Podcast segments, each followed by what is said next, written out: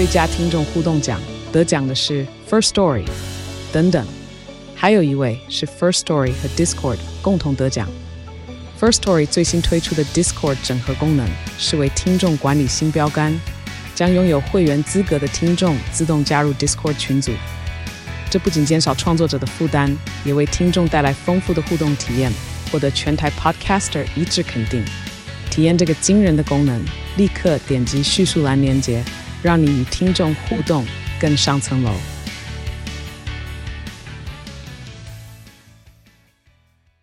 欢迎收看《台湾最前线》，我是许荣江。新北市议会国民党团昨天通过总质询时程变更，提前到明天进行，而且是打乱先质询各局处首长再质询市长的这个设计。那今天呢，这个要进行施政报告，明天就直接质询侯友谊了。目的就是要解开侯友谊被议会绑住，让他可以尽快去跑总统的行程，可以谈国家大政，为参选总统铺路。但是新北市政呢？侯友谊不管了，心中只想着总统大位。才刚刚高票连任新北市长四个月，就这么轻易抛弃政治承诺。那当初为什么要选新北市长呢？莱茵的媒体人就说，国民党议员以为是在帮侯友谊，其实是害了他。侯友谊为了选总统，正步上韩国瑜的后尘吗？而另一位想选总统的郭台铭被耍了吗？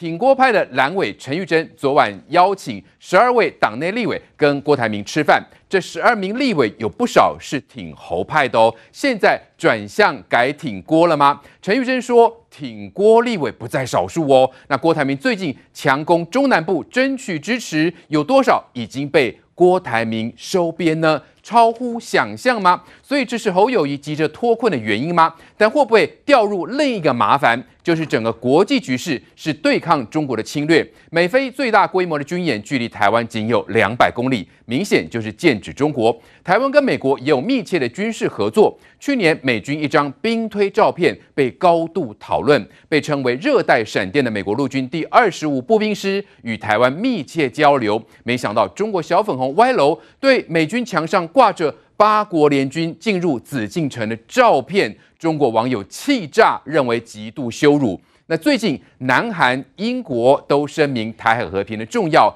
中国都一个一个警告哦。那现在是要跟全世界为敌吗？这些局势，郭台铭、侯友谊有没有看清楚呢？侯友谊说，两岸要降低误解，尊严平等对待对方，那这样就可以一起往前走。但是国台办今天说，只要回到一中跟九二共识，台海就能摆脱险境。那郭后两人要不要接受？要不要表态呢？还是很愿意被中国矮化呢？马英九被矮化成前台北领导人，还是坚持出席希腊论坛？那郭后两人认同吗？最新局势发展，今天节目中都有深入的分析。先叫来宾，首先是台湾智库策略长王义川，大家好。好，再是政治评论汪杰明，大家好。资深媒体人周玉蔻，大家好。好，再是国民党桃园市议员林涛，大家好。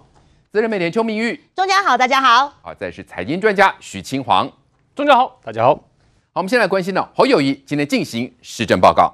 市长五月十七日可以三度啊。新会期首度来到市议会进行施政报告，对愿不愿意接受国民党征召角逐二零二四总统大位，侯友谊终于松口表态。面对国家需要我的时候。我都会勇往直前，毫无悬念。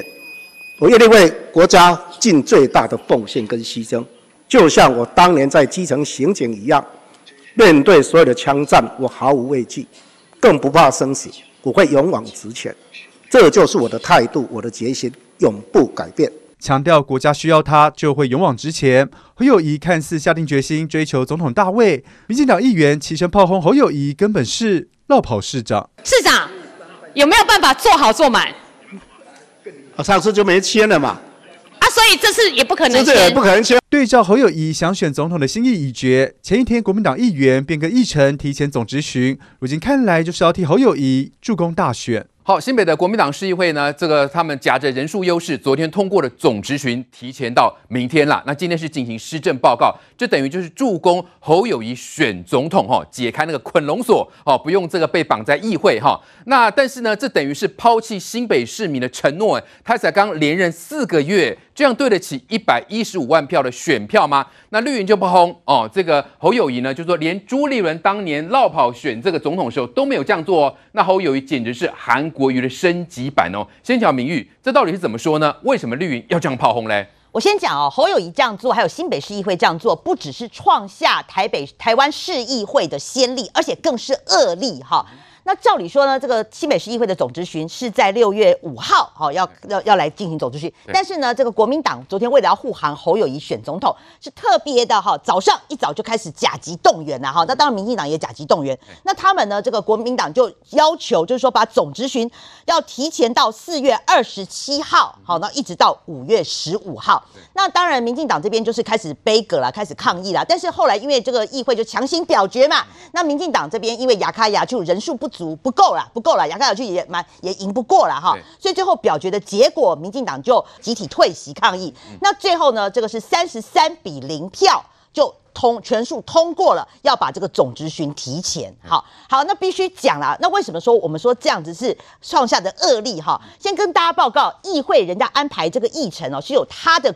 道理在哈，那这个议会开始的时候是市长哈，像今天是先做市政报告，然后完了之后呢是各局处业务的这个报告，譬如说像教育局啦，然后民政局啦，哈，然后什么消防局啦，哈，人家各个局处都要来报告，那这个议员可以问嘛，那最后呢再来是总质询，是有他的一串的安排。对，好，那说实在的啦，先各单位，然后再来才是市长，是没有错。好，那是这样的安排。那我先跟大家报告一下，如果说你今天是在各局处开始大家问的时候，哈，譬如说你。交通部好，或者是教育部，你有有问题，有无法裁决，甚至是说你要跨部会、跨部会来协调的时候，你最后才会到总执行，那由市长来裁决。市长说好，那我们就这样子做，或怎么样，对不对？对。那你想想看，今天我现在把总执行全部提前了，必然说是市长先来。对。那市长如果今天议员问到他这个问题，他说哦，我们这个要回去再研议哦，哈，这个我不晓得，我们可能要再再研究。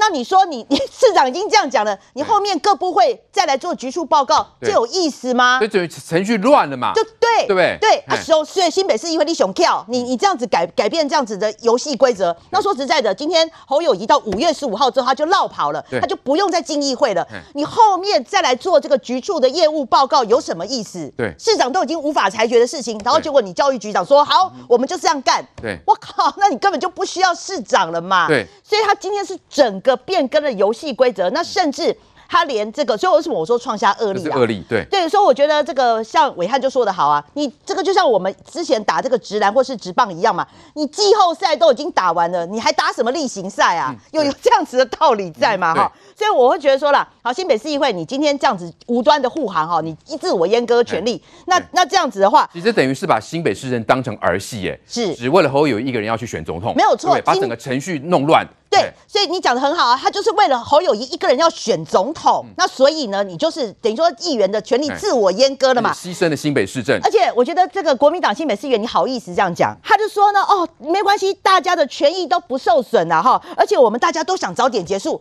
哇，那你熊跳新北市议会，你熊跳。那如果按照这样讲的话，你当台北市议会、高雄市议会、台中市议会，大家都是笨蛋吗？那是不是大家都起而效尤，都这样子干？那最好了。那你这个侯友谊，你四年八次总咨询，我们干脆全部都集中在这两个月，全部结束好了。因为你熊跳啊，大家都想早点结束啊，是可以这样子干的吗？所以我就觉得说，天哪，那其他县市要不要比照办理呢？那所以我说以前的这个议事规则，人家游戏规则是这样子的嘛？哈，好，那再来讲了哈，就今天有最新消息出来是说。因为新北市议会这样子做，明摆着就是要护航侯友谊选总统，让他直接可以落跑。五月十五号之后就不用绑在台北，不用绑在新北市议会了。所以今天有最新消息说，侯友谊会在总执询的时候呢，说出“勇于承担”四个字。哦，他说实在，勇于承担这个他也讲过了。如果你为了你的施总执询施政报告，你只要讲这四个字，坦白讲，你真的新北市议会要这样子帮他护航吗？重点是他承担什么嘛？他新北市政都不承担嘞，对啊，他要承担整个台湾啊。哦，我是觉得你有种，你就直接讲说你要选总统啦。对。反正都已经这样子帮你大费周章，都已经这样子帮你这样干了，然后而且还传出说未来他的这个左右手了哈，副市长谢振达啦哈，还有副秘书长张其强要转入竞选团队。嗯、那你都已经这样子做了，我会觉得说了哈，新北市议会你今天这样子自我阉割权利，还把所有新北市民的权益这样子陪葬，我认为啊，就是还是为了侯友宜选总统。最后我要讲了，侯友宜为什么要今天要这样做？这么急，大家说哦，不是侯友谊，侯友谊还说尊重议会，My gay。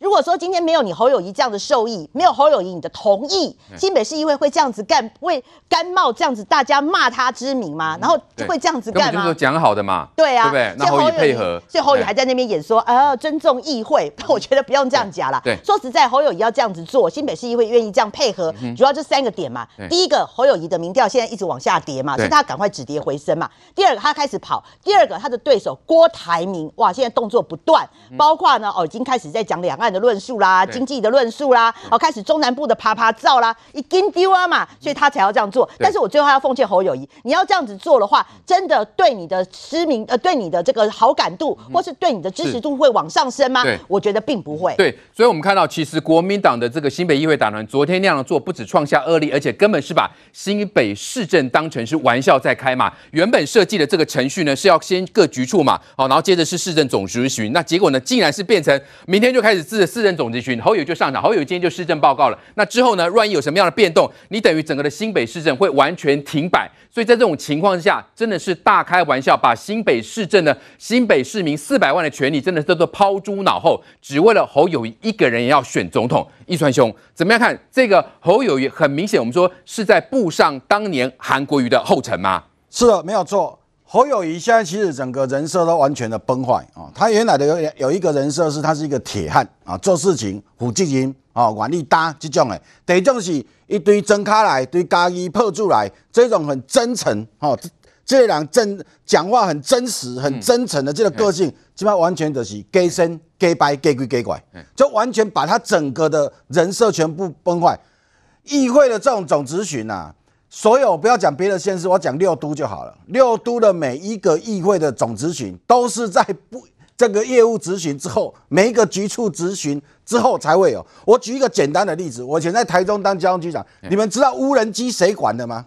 在台中市的公园上面有无人机飞来飞去，谁要管？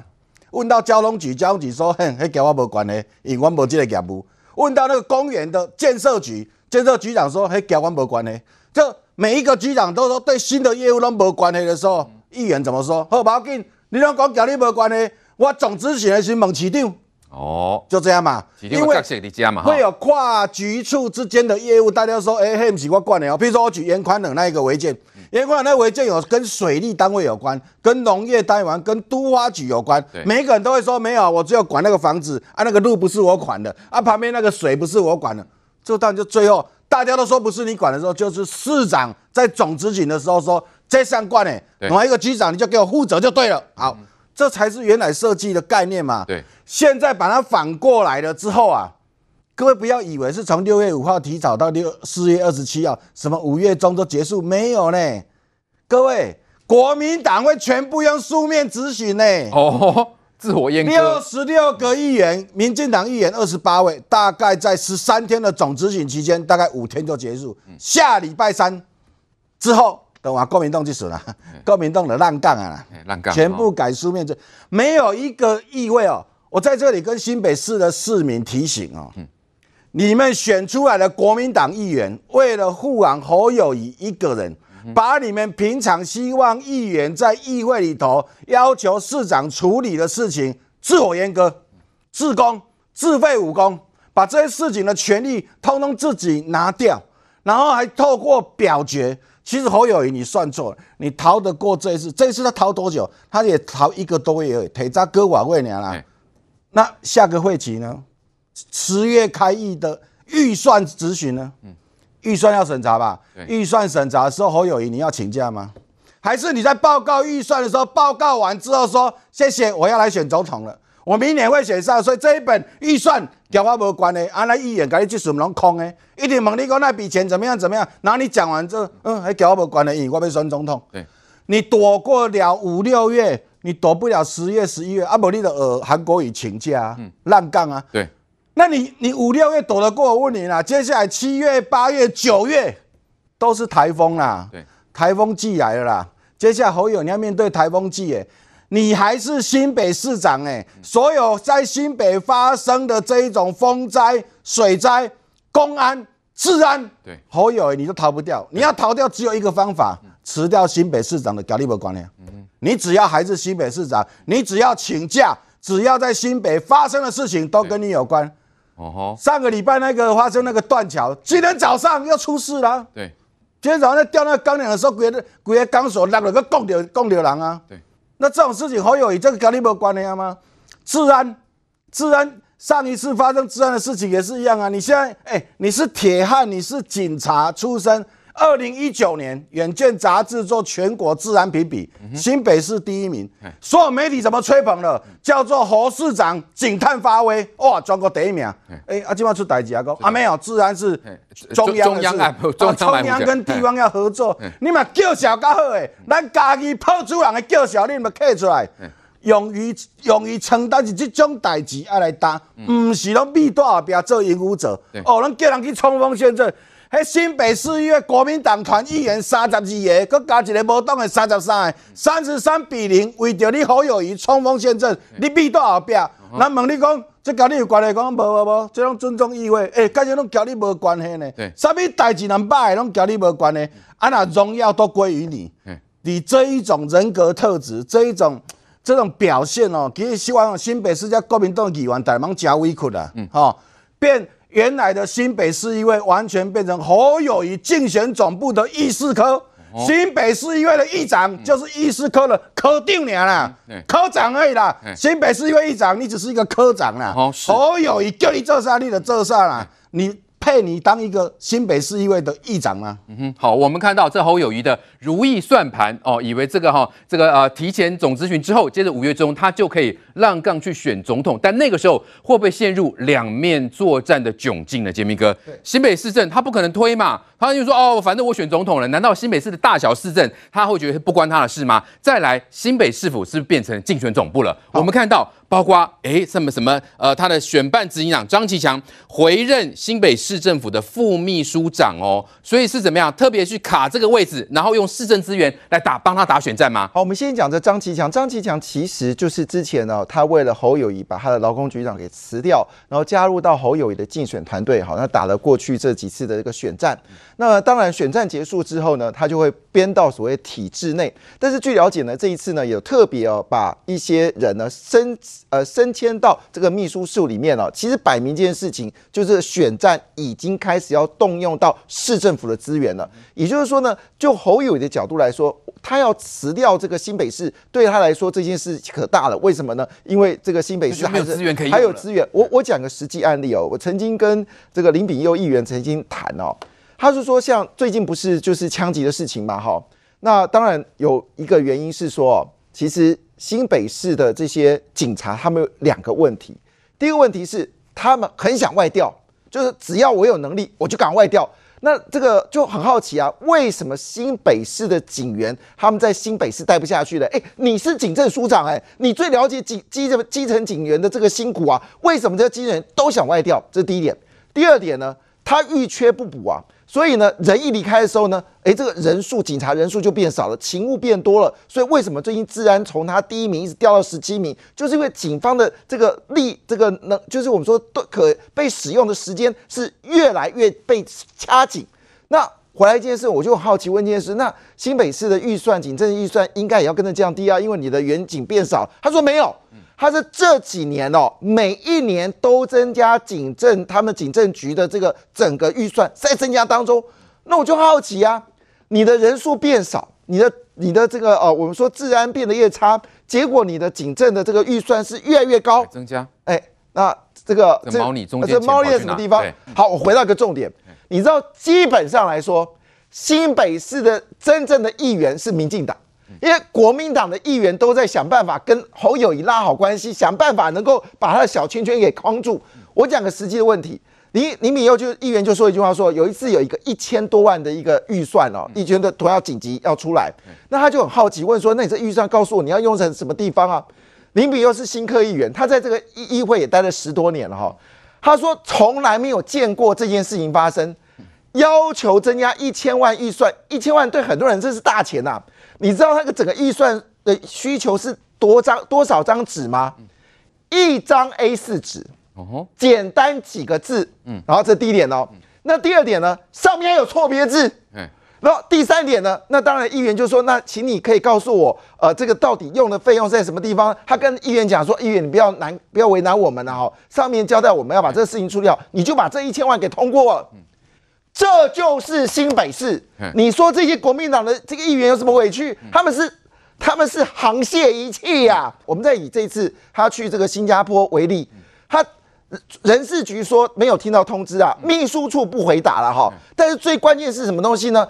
与内部那个新北市内部人看不下去了，就告诉议员说：“议员，麻烦你去查一下这笔预算哦，是他要离开台离开新北市的前一个晚上，公务员加班帮他去写的申请书，没有经过。你要你知道任何的预算你都要公开招标嘛？你你总是要旅行社来招标啊，这需要一点时间，没有。”他们就从下午，就是五百万这个事件发生的第二天的下午，紧急把公务员找过来，你们赶快帮我做一个限制性招标哦。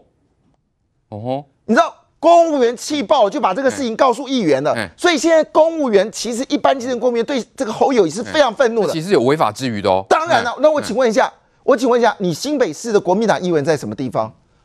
呵呵，这个代志啊，侯友谊好棒棒啊，一定要帮他维护这个维护啊，多丢脸啊！六十三席里面三十三席就决议这个变更这个议题，所以我们这么说一句话，侯友谊心里很明白，他的战将还是要部分留在这个我们说的这个新北市里面，因为要统筹运用所有文宣费用啊，你不觉得很奇怪吗？像我们讲这次红人会这么大的一件事情，它其实后续是有发展的哦，可是你看媒体都到了第十二版。这是重大事件了，为什么遇到侯友谊就到了十二版？到了遇到了民进党的事情，一点小事都进到第一版、第二版，还社论，还评论。我我说一句话，这个实在是太匪夷所思。有钱真的可以让这些媒体鬼推磨吗？这些钱怎么来的？所以现在侯友谊现在已经开始在动了，是不是？这些，因为他可能预计五月中之后，他可能就要离开新北市府，要开始去全国走透透了。我要这么说一句话：今天你要去到任何地方，他会花谁的钱？请问一下，是花你侯友谊的钱吗？当然不是嘛，一定是新北市政府嘛。那每一笔的预算你要怎么做？限制型招标，限制型招标，限制型招标。那这些钱。就跟柯文哲一样啊，随便一张纸就说我要这笔钱了。那请问一下，他在未来走透透所需要的费用有多么可怕？今天讨论到一件变更议题的时候，你知道国民党的议员大喇喇说一句话说，没有啊，我没有缩减你议员的权利啊。他们议员自己也说白了，他说呢，这叫做政治对决。嗯，他们把总执询这个东西叫做政治对决啊。哎，总执询在谈什么东西？总之，不是谈政治，总之，一谈说新北市现在遇到什么问题，比如说像这次的五股的桥断掉了，到底哪个部门出来？哎，这里面爆发一个严重的事情，哎，那个应该是，哎，这个我们说乙级营造来处理的事情，是，你知道这个处理是什么？是丙级营造，哎，而且你知道吗？他们公开发标的时候，标单很奇怪型，都会流标。特定的厂商就来了，哎，这个要不要查下去？现在议员在查这个事情了，问题很严重哦。那我们谈这件事情的时候，整个过程当中来说一句话，十三年。哦，我们不要说十三年，因为前面有朱立伦，只光侯友谊只用五年时间，把新北市政搞到烂到一个极致。哎，我请问一下，你们国民党有委屈吗？你们国民党是帮凶哎。那如果说侯友谊又再去选总统啊，老实讲，有太多新北市政问题，恐怕都会被掩盖掉。那在这种情形之下，就是新北市民之福吗？哦，还是说因为只有眼前自己选总统的利益，所以呢，偏蓝的媒体人黄暐瀚就认为嘛，国民党的新北市议员以为是在帮侯友宜，其实是在害了他啦。来，林涛议员你怎么看？现在我们说昨天这样的一个变更议程啦，真的是在帮助侯友宜吗？还是感觉上侯友宜其实正在步向当年，其实也没有没有多久啦，就是当年的韩国瑜的后尘嘞？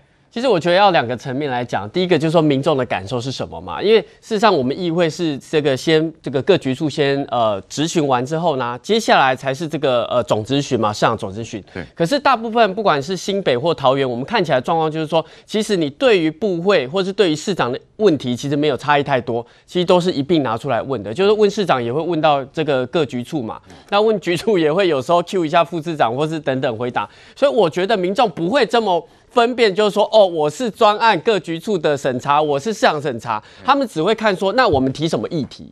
那所以我们看到说，民进党党团昨天是说，哦，你这个先绕跑啦，你这个民主的程序等等等，但我们是没有听到具体针对侯市长的市政内容去做什么批评啦。这是我觉得说民众的观感，他还是以议题为主，因为流程程序性的，其实民众没有感受。第二个我要提的就是说。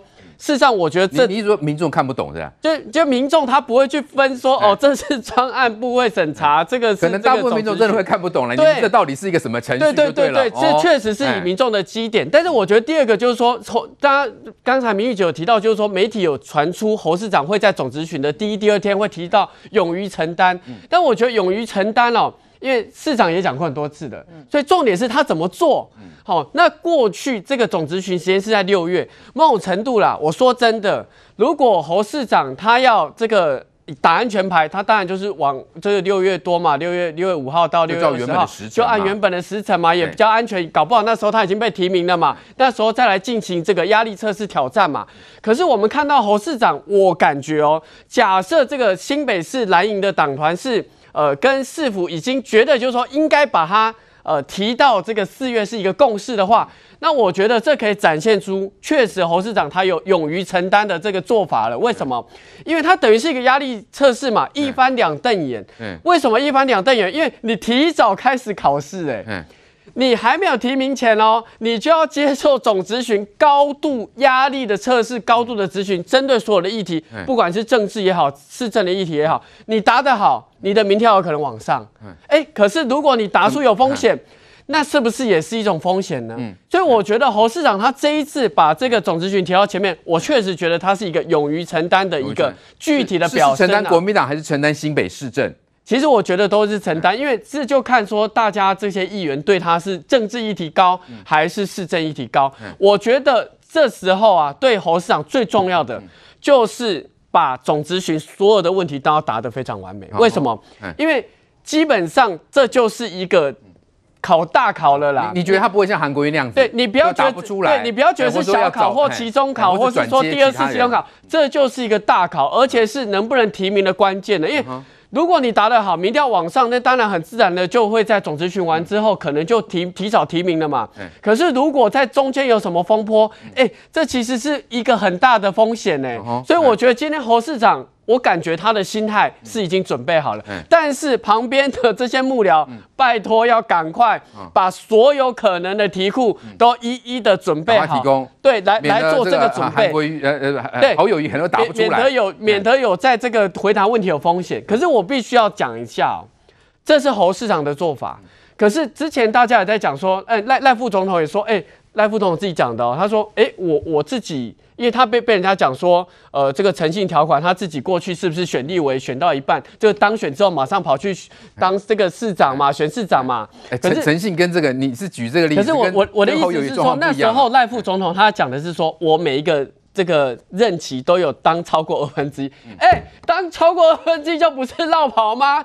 好，国民党新北市议会党团呢，更改质询的时程呢，哈，提前到这个明天。那侯友也在今天进行施政报告，我们要连线民进党新北市议员卓冠廷呢，来，冠廷是不是跟我们说明今天侯友谊呢施政报告的内容，还有今天整个议场的状况是如何？呃，其实今天呢是侯友谊在这一任上任市长之后，呃，第一次到议会来进行施政报告。那说真的啊，今天整个议会的那个气氛吼，还是不是很好，因为民进党团跟很多的议员其实是还是非常生气的。呃，整个市政总咨询史无前例的，从六月份被移到四月二十七号。四月二十七号是什么概念？就是明天就要总咨询的，就是中华民国史上从来没有过市长施政报告完，隔天马上总咨询。那今天呢？我我说真的，我觉得就是国民党跟侯友谊就一直在演戏嘛。这个国侯友谊他那个施政报告完四十分钟之后，国民党上去那个质询啊，哦，全部都是在做球跟做。侯友谊之后要绕跑选总统做准备哦，问的问问题都是啊，哦，你做的很好啊，你做的很棒啊，哦，未来要承担更多的责任啊。但是哦，我觉得侯友谊哦，他没有尊重议会这件事哦，除了从总咨询史无前例的移到呃四月二十七以外，其实今天我有个观察，今天的整个议会的这个施政报告当中，议员们对侯友谊的询问哦，连蓝营问侯友谊问题哦，他都不正面回应。哦，我是觉得非常夸张。今天蓝营国民党的议员哦，直接问说：“哎、侯友宜市长，你在那个新加坡啊，到底有没有见到李显龙？”哎、欸，这个问题啊，如果是我们民进党问你不回答，我说摸摸鼻子，你可能看不起我们啊，本啊不喜欢跟我互动就算。哎、欸，国民党问他也不回答、欸，哎，所以，所以我我我觉得侯友宜的那个整个态度是，就是在议会，他他凌驾于议会之上的这个态势是非常。连蓝营议员问他都这样含糊其辞就对了。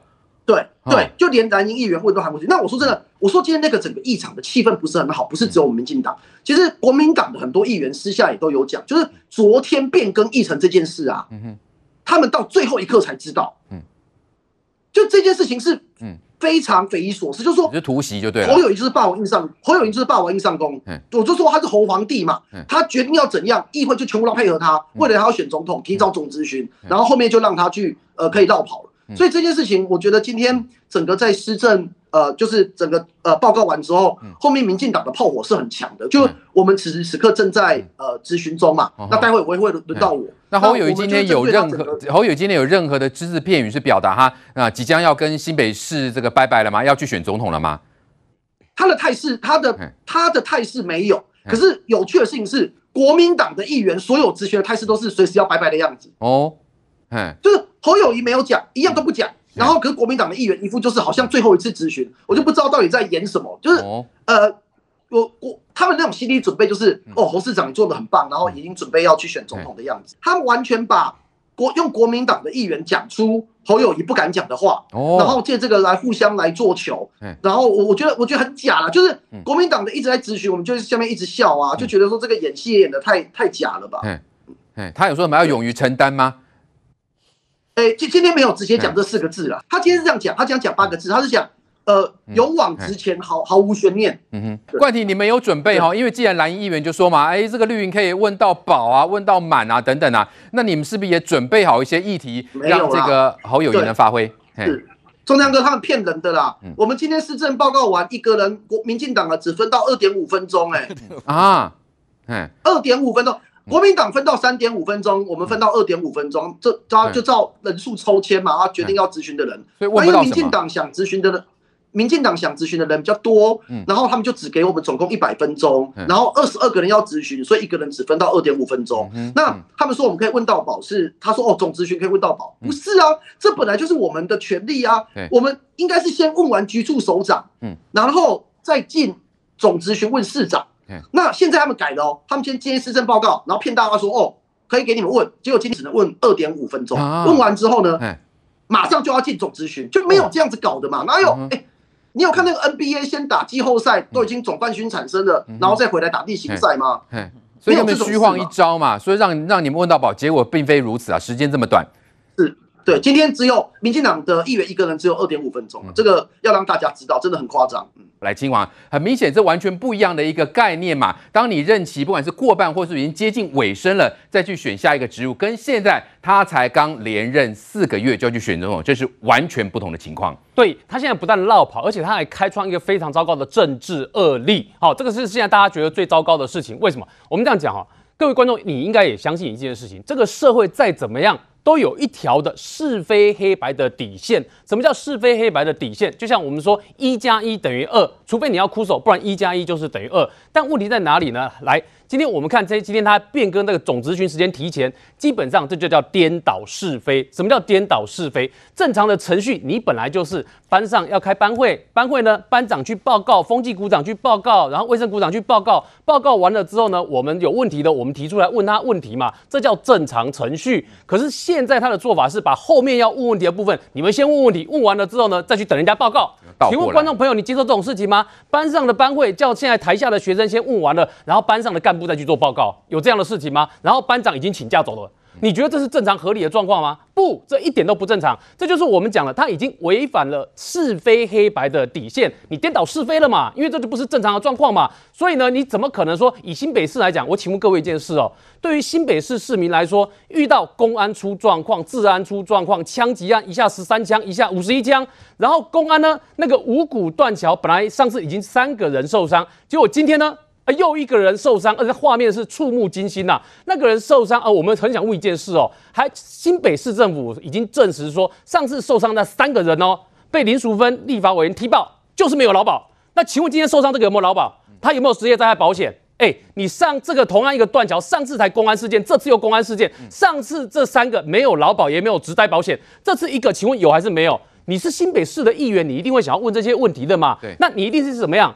先等你相关的这些局处跟你市政府提完提完了报告之后呢，你把这些你的这个施政报告跟你对于这些发生状况报告，你拿出来讲一讲。讲完了之后呢，议员有问题他再提出质询嘛。议员把自己准备好的问题，哦，我要所知拿哪些资料，以及你现在的反应状况，我想问什么问题，这都是你先去报告完了之后，我再提质询，合理吧？啊，这次议员准备时间也很匆促嘛。是啊，你只有一两天的时间啊，一两天的时间。你只有一两天，哎，各位，你看一件事情，他们等于发动突袭，一个认真的议员，我在等待你现在要报告的这十天的时间里面，我等你要报告这十几天的时间里面，我去索资去要资料，合不合理？合理吧？你一面报告，我听到你报告哪里怪怪的，我再去跟你要资料。要完资料呢，我觉得你的答复不如我的理想法之后呢，或是我觉得你的答复需要市长层级来回答这个问题，我在总咨询的时候提出来，可不可以？可以吧？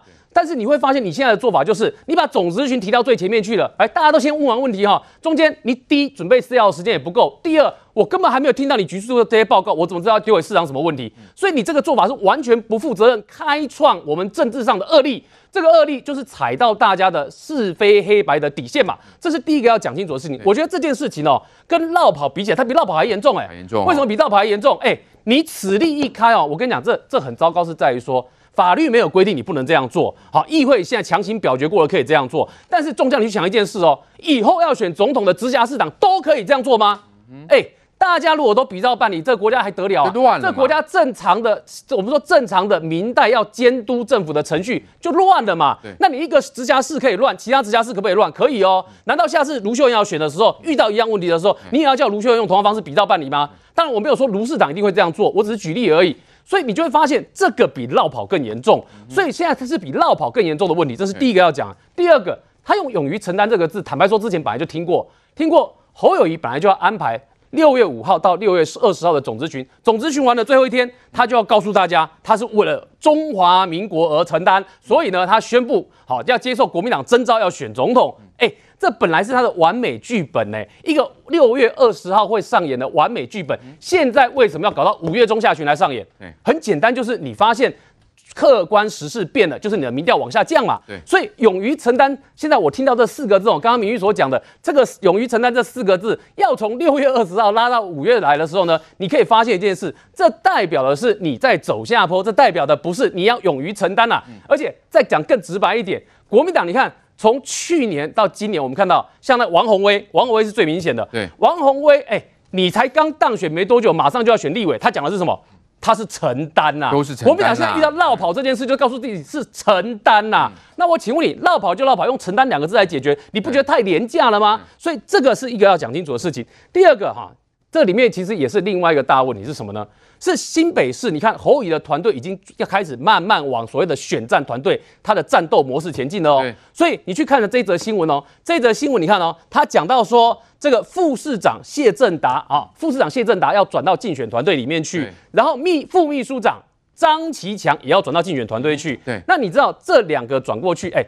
谢政达他督导的局处有几个，你知道吗？谢政达下面有一堆，包括劳工局在内的督导的局处，包括警察局也是他督导的局处。嗯，本来是由副市长帮市长督导局处，好了，市长去打选战了，副市长也去打选战了。那我问你，这几个督导局处丢给谁？丢给另外两个副市长，还是你现在再赶快找一个副市长来？所以人事上的问题会变成新北市要面对的问题哦。而且谢政达有没有要辞副市长？谢政达应理论上他是应该要辞的。但是你看哦，谢政达要去打选战，然后呢，张其强要去打选战，你以为只有这两个人吗？不止，不止。侯友谊要打选战，那我请问你，他现在秘书长劳庆玉要不要去？哎、这是总统大选的选战规格，他要有懂外交跟国际关系的人呢。所以秘书长饶庆玉他很有可能也是要去的。好了，那你看新北市政府接下去如果有好几个要去，包括研考会的主委林丰裕，这个是侯友谊的心腹，侯友谊一手提拔的哎。但如果研考会也要去，秘书长也要去，副市长也要去。这是什么样的状况？新北市府变空城了。你新北市政府好几个在带头，他的所谓的侯团队的核心，通通都要去的话，那我请问你，接下去哈这些议员，好了，总咨询过后哈，接下去面对局处的报告，请问是他这些局处报告到底谁说了算？之后有办法照旧吗？而且各位不要忘记哦，为什么今天拿朱立伦跟韩国瑜来做比较？拿朱立伦做比较，是因为连朱立伦都不敢这样做，朱立伦是还是好好的去询答的。然后韩国瑜什么状况？韩国瑜哎。在二零一九年上半年，韩国瑜还是乖乖的接受总质询，好吗？就是因为他乖乖的接受市政总质询，所以呢，有那个黄杰的翻白眼事件，露馅了，还有那个韩总机事件，是韩总机事件跟翻白眼事件，就是在他接受市政总咨询发生的。结果现在比起来，哎，这个侯友谊竟然连这个。市政总执询，你既然都宁可把它拉到前面来，你都不肯跟韩国一样按照个程序来乖乖的接受，所以这个对大家来讲呢，他对民众来说这是不可思议的事情。最后我补充一件事哦，我发现国民党啊现在要帮这个侯友谊讲话呢，这方式很奇怪啊。什么叫很奇怪呢？他们的讲法哈，你看这个以赵少康为代表，哇，今天大家都在传这一张图哦。他们的讲法是说，新北市民都不说话了，你们其他县市说什么话？可以这样讲的吗？这个是非黑白底线一二三四这么清楚的，可以说叫做新北市民都不说话了，你们其他县市说什么话？哎，这个讲法也是帮侯友谊解套的方式哦。这个讲法是帮侯友谊扣分的方式，好吗？为什么？因为很简单，你怎么知道新北市民不想讲话？你怎么知道新北市民不说话？新北市民肯定你前四年的政绩，不代表他肯定你绕跑的行为，也不代表他肯定你把。总执询颠倒是非的事情嘛？那既然是这样子的话，那你去想一件事，什么叫做新北市民都不说话了？那你们干嘛说话？其他县市干嘛说话呢？是，所以你会发现，国民党现在帮侯友谊解释的方式呢，反而会让侯友宜掉入一个扣分、扣分再扣分的情况。来，寇姐怎么看？国民党现在是吧？呃，学不到当年韩国瑜的教训吗？要同样重蹈覆辙吗？我觉得很好啊，让侯友宜下个礼拜开始继续出洋相。而且洋相会越出越大，我都怀疑是国民党人在害他嘞。设局陷害吗？后面有一个追兵叫郭台铭呢，对，他从六月二十号本来要咨询完，然后黄袍加身呢。他的最伟大的剧本一开始是这样嘛，一百一十五万票嗯当选之后，然后一个开始不仅没有黄袍，而连自己的外套都快被逼逼剥光了，然后现在呢打鸭子上架，还叫勇敢承担呢。那叫打鸭子上架好不好？被郭台铭那个老虎追得气喘吁吁，往树上爬。他现在是不得已，必须这个样子啊。所以，我承认啦，就是说他在啊地方自治的民主发展史里面，他嗯放下恶例。可是我必须啊这个。非常坦诚的说，一般市民可能不了解这个所谓颠倒质询的这个问题，所以民进党的这个嗯新北市议员不要在这个枝节上面做文章，你就下个礼拜起好好质询他啦，就把他所有的真面目都这个哈揭发了。那包括了他的这个嗯当铺的枪击案，嗯那个当铺的老板还是你新北市的一个两线三的这个中阶警官，包括他所做的每一件事情的细节，最后。看他敢不敢在下个礼拜宣布要参选呐？他如果到下个礼拜还不敢宣布，还在那里勇于承担，我看他的民调会越来越低。所以我怀疑新北的国民党市议员其实是在帮郭台铭的忙耶。在这一阵子以来，把那个侯友谊的那个本来那个碰风啊，或者是吹牛的那个吹出来的高民调，一直这样子泄气、泄气、泄气的人是谁？朱立伦呢？朱立伦呢？这个把他的真面目一个个展现出来之后，他还放了一个郭台铭，让他要早一点这个嗯亮相，然后早一点泄气啊。那在这个情况之下。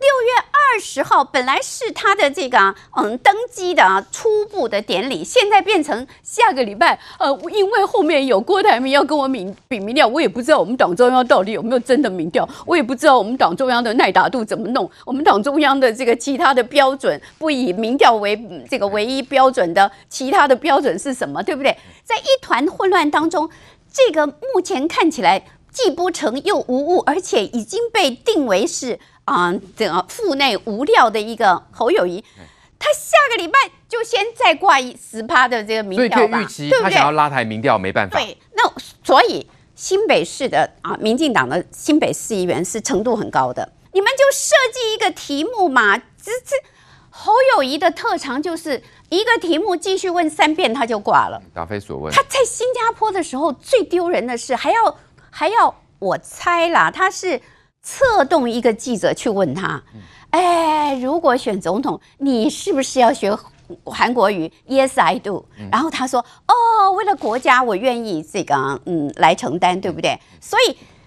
你好好的研究他，就像打网球、打这个篮球一样。这个这个上场的这个选手，那新北市议员只要这几天民进党的把他过去所讲的每一句话好好的弄清楚，几个题目他就挂了，你们就帮朱立伦的忙了。就帮朱立伦先把侯友谊给打掉了。那至于郭台铭，那个郭台铭现在在沙包里面呢，在布袋里面随便那个嗯，国民党出招，因为他不是国民党党员。然后呢，那个国民党啊征召的这个嗯条件跟这个嗯各种不同的标准也没有公开过嘛，所以。啊，接下来这一场戏才真正进入核心，哦、真正进入精彩。我身为一个资深的政治媒体人，我都不觉得颠倒总咨询有什么了不起，嗯、真的。我讲实话哈，我讲实话啊。那所以呢，不要在这个地方这个呃做文章，浪费呃那个心思，就针对侯友谊继续把他身上所有的假货给他。给他拆下来，拆下来之后，郭台铭就会上去。但是郭台铭上了之后，另外一个朱立伦的团队就会想办法把郭台铭给打掉。哦、所以，真正六月大戏 还正在刚刚开始上演。侯友谊，你根本就上不了质询台。好，侯友谊解开捆龙锁，那郭台铭呢？正在大展身手吗？国民党立委陈玉珍呢？昨天晚上就邀请了十二位他们党内立委跟郭台铭参叙哦，那还包括他的这个郭台铭的弟弟啊、呃、郭台强，还有儿子郭守正都有到场哦。来，先讲明玉，这场聚会代表什么呢？原本的他们国民党内的挺侯派，现在倒戈转向郭台铭了吗？呃，这倒也不说是倒戈啦，就应该说是有表态，不一定全部的立委都是挺侯友谊，也有一些立委他是站出来挺郭台铭。因为这些立委坦白讲，就是郭台铭昨天来的时候，他是站在郭台铭后面跟大家一起面对镜头嘛。那说实在，如果说你不挺的话，那像黄王宏威避免尴尬，他就先跑掉了。所以我觉得愿意站在镜头前面，站在郭台铭后面跟大家一起哦被镜头拍的，那当然多少有点表态力挺了哈。回过头来，我先讲哦，陈玉珍为什么会有这个参会啦哈。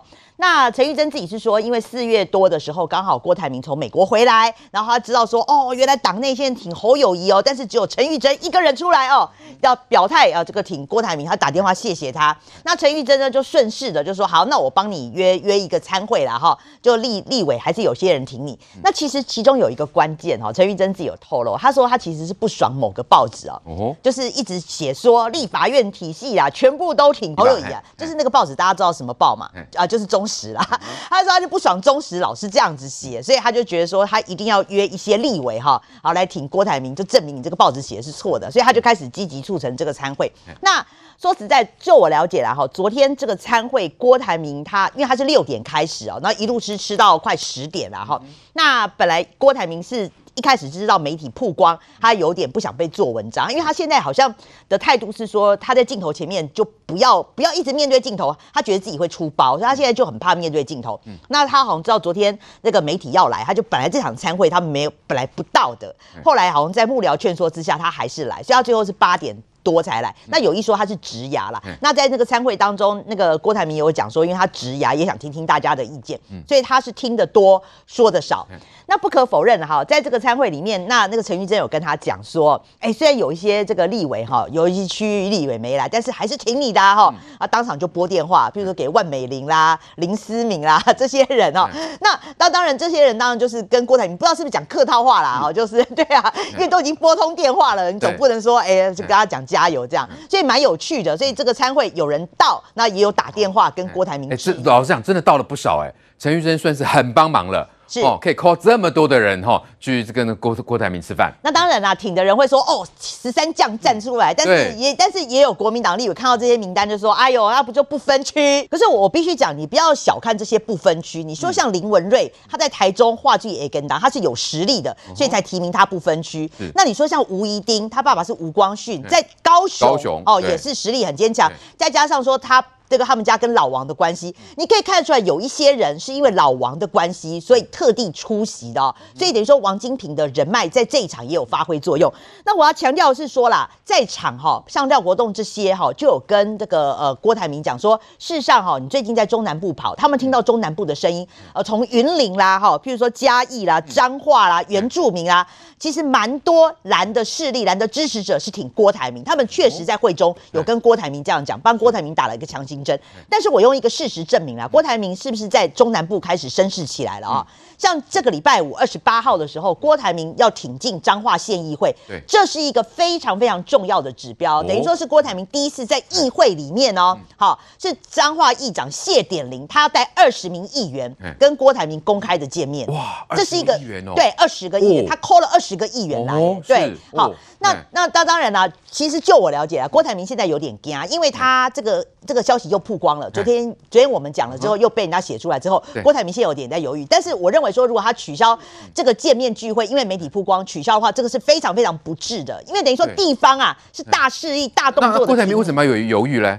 我就跟你说，因为他现在哈对媒体会害怕，因为像我们在节目就有批评他，什么讲四次错两次啊，然后一直被人家做文章，只要讲话就有可能出错。是，所以他的那个幕僚现在有跟他讲说，如果要面对这种有镜头的哈，这个你最好还是对，因为记记者会堵麦嘛。那在那个当下，郭台铭是最容易出错的，对啊，最容易讲错话。而且现在在重点哎，他讲一个什么，我当总统，那共机就不会来。哦，这件事情不大家连骂三天吗？对，所以他现在非常的这个小心谨慎。但是我必须要讲了哈，因为谢典玲有一个指标意义，他是彰化县的议长，而且要带二十个议员来，再加上说他的姐姐谢依凤其实是挺侯友谊的。那等于说现在是中央势力看起来，呃，国民党的党公职是挺侯友谊，但是等于说，呃，国民党的地方势力。是挺郭台铭，尤其是中南部这一块，像我们前几天讲的嘛，他去那个高雄拜访黄柏林啦，然后那个陈以信带着他去台南扫黄昏市场，这多多少少都有老王在帮忙啦，老老王在帮他从从中居中牵线嘛，那加上谢典林，谢典林你你就可以看他们谢家姐弟，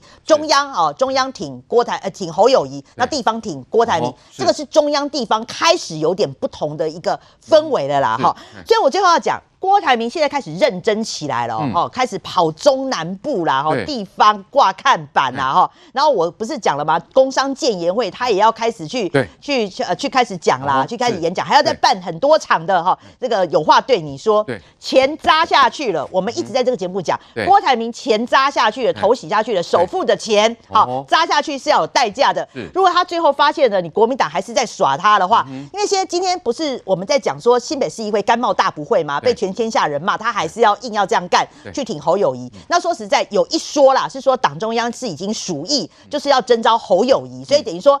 让让这个蒋根黄啊，他们就是开始要帮侯友谊铺路。如果说你今天都这样子干的话，党中央这么偏心，那就你郭台铭，你你耍着首富玩，我认为啦，首富不会把这个口气吞下去。对，的确，这个我们看到郭台铭真的是展现实力哦，哈，这个不管是花了多少钱下去，果然陈玉珍就帮他 call 了十二名的这立委，再来呢，二十八号跟彰化县议长谢典林，如果都能够 call 二十名议员来来这个清黄。显然，这个是吧？中南部挺郭台铭的力道，恐怕已经是超乎外界的想象喽。对，而且最重要是有人操盘，有人操盘其实才是最重要的。我举一个简单的例子，这个你看哦。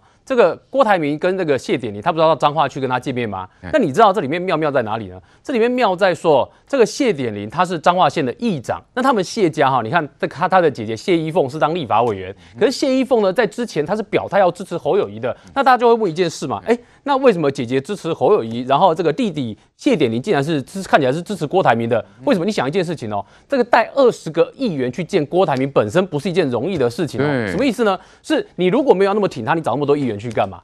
而且你知道彰化县啊，他二十名议员啊，彰化县有几席？彰化县是五十四席议员呢，换言之，你带二十七个就过半了。嗯，所以你知道带二十席议员去，这个诚意满满呢。对。但为什么要为什么会有这个状况？显然谢依凤跟那个谢点林两个之间，哦，为了某件特别的事情啊，我们这边先不讲是哪件事情，所以姐弟两个之间呢有一点嫌隙。那所以呢，这个谢点林呢，他在这总统支持上面呢，跟姐姐走不一样的路，他支持郭台铭。所以你可以看到，连这种两个人之间这么细微的一些故事。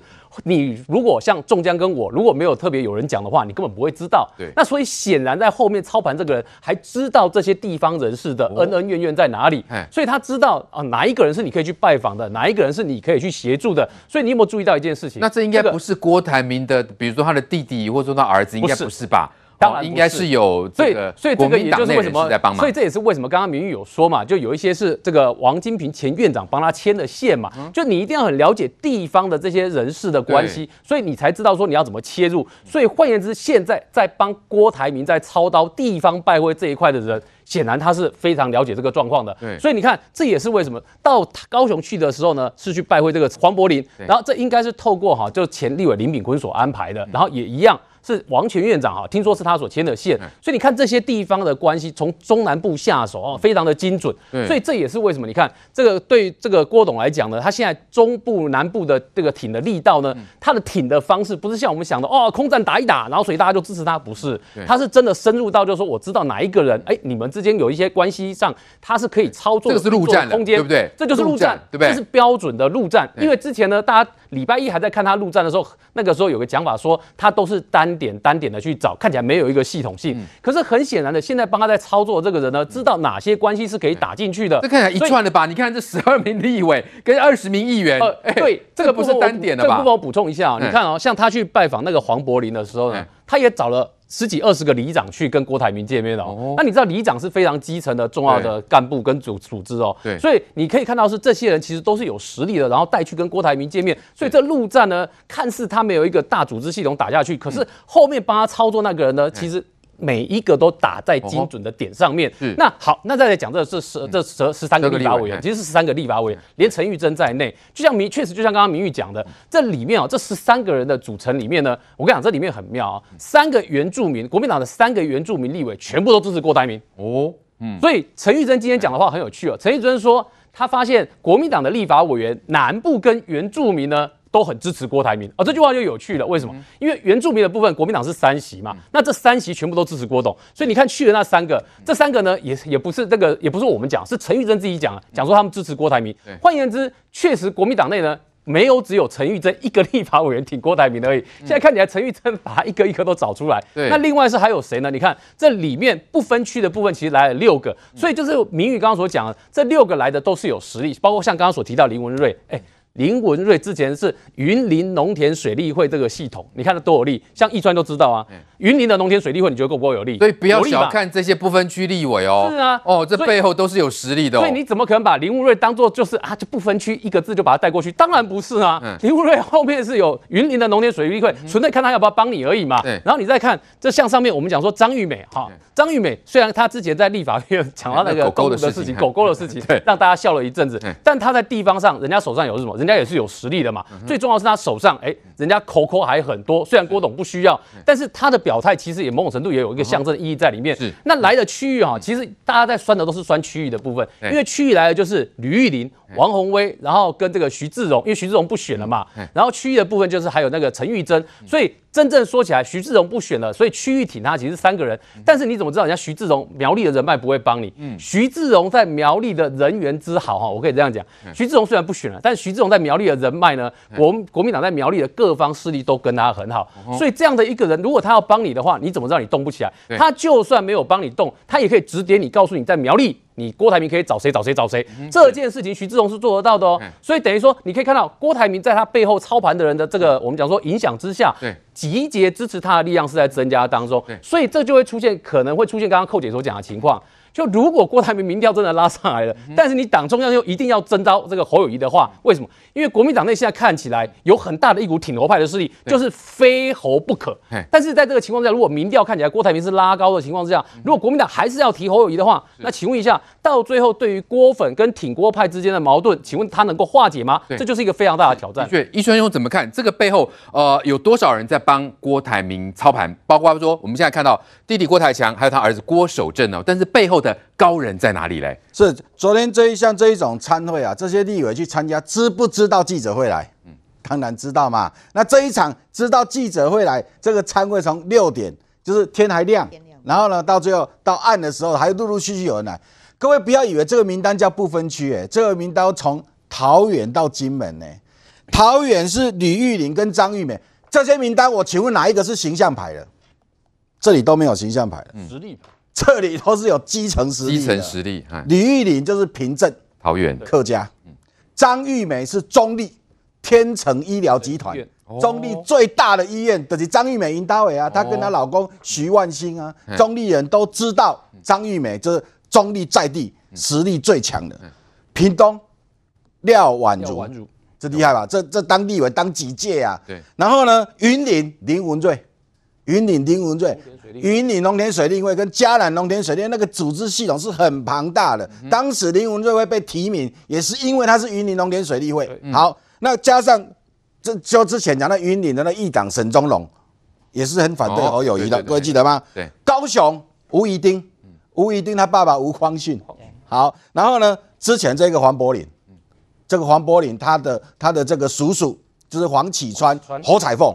哦，这是高雄的这个地方的这一个势力，陈玉珍，然后呢，苗栗徐志荣，那苗栗要谁？苗栗要县长也挺挺郭台铭嘛，所以苗栗，然后呢，彰化，彰化最有趣，彰化一开始讲说，哎，谢依凤是挺侯友谊的，大家就很关心谢点林的动态，谢依凤挺侯友谊，当然谢挺林，谢点林就挺郭台铭嘛。江淮人的猜啊嘛，谢依凤如果挺侯友谊，谢点林就是挺郭台铭嘛。哦，这样子哦。谢依凤只是彰化四个立委的一个吧？嗯，彰化四个立委，国民党就一个叫谢依凤，其他三个都是民进党。谢点林当议长，彰化市彰化县议会五十四个议员，他带二十个来，那谁比较强？是谢点林带五十四分之二十来比较强，还是谢依凤的四分之一比较强？哦，一看就很清楚。哦，对，这些全部都是地方的势力，嗯，这些都是地方的组织开始要帮郭台铭，所以这十二个立委就涵涵盖了三分之二的台湾了。我跟你讲，哦，那如果那东边的那还有傅昆萁耶，嗯，对，还有傅昆萁耶，对，然后连这一个南投。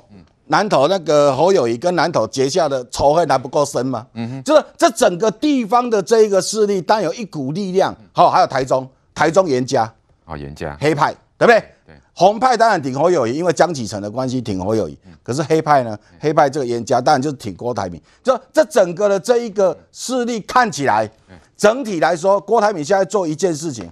这个参会就告诉大家说，不是大家拢挺侯友谊啦。哦、国民党的嘛是有足侪拢想要挺郭台铭，很想要挺郭台铭，只是这些人被曝光了嘛。嗯、好，那刚刚又念了几个人，什么万美玲，什么都被都被念出来了。好，那这一些事情，第一个就组织的部分呢，没有，就说郭台铭跟我袂输你啦。